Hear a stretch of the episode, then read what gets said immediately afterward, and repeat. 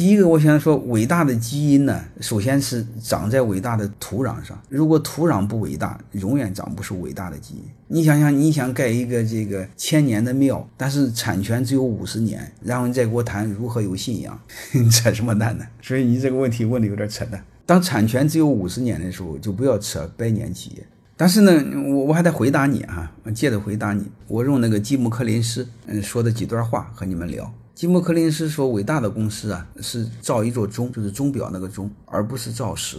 啥意思呢？就是真正伟大的公司呢，不是寻求机会找风口。他说，真正伟大的公司呢，它永远是构建一个高瞻远瞩的系统。它的最大的创造是公司本身以及其代表的一切，而不是他抓住了某个机会。”开发了某个产品，对比来说，中国的太多的企业，更多的都关注在把握机会上，在构建伟大的系统方面，呃，相对来说这个差大了，这是我们的差距。建造一个伟大的钟，其实就建了一套机制，从而应对市场的变化，靠一种系统的能力在市场中生存发展。它的背后就是不再依赖某一个领导人、某一个产品，甚至某一个市场机会，从而它会自己不断的完善自己，从而让这个企业越来越好。当然，包括。括它的内部的机制结构、评价体系、战略等等等等。举一个更明显的一个案例，你们就知道，我们的企业你会发现，老板比企业聪明。老外有没有发现一个现象？老外是企业比企业家聪明。比如 IBM 啊，类似惠普啊，你很少知道他的企业家是谁，包括谷歌。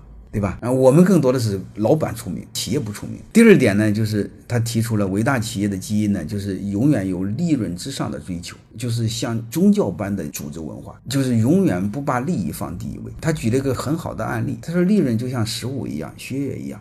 它是用来维护我们生命的，但是它不是我们生命所要追求的东西。它是我们生命依赖的东西，但是它不是我们生命的目的。但是我们不一样，我们更多的是以几百强、几百大利润来衡量，我们给颠倒了，所以我们没有意识到背后这种理念，甚至这种使命。这对我们太多的公司也是一个很大的挑战。还有一个呢，就是优秀的公司呢，它的高管团队，特别是 CEO，都是内部长出来的。长出来之后，他很容易捍卫他的文化。这种呢，就和股权激励结合在一起了。就是自己培养自己的合伙人，自己的孩子自己养，自己的文化自己捍卫。再具体我就不说了，再具体就刚才我说的，你们看看我现上的那个直播课三天的，建议你们都要看的。但前提得是老板了。如果你们有时间的话，如果经济条件允许，听听我的线下的课，刚好这段时间，嗯，我们可以见面，嗯，听我讲课。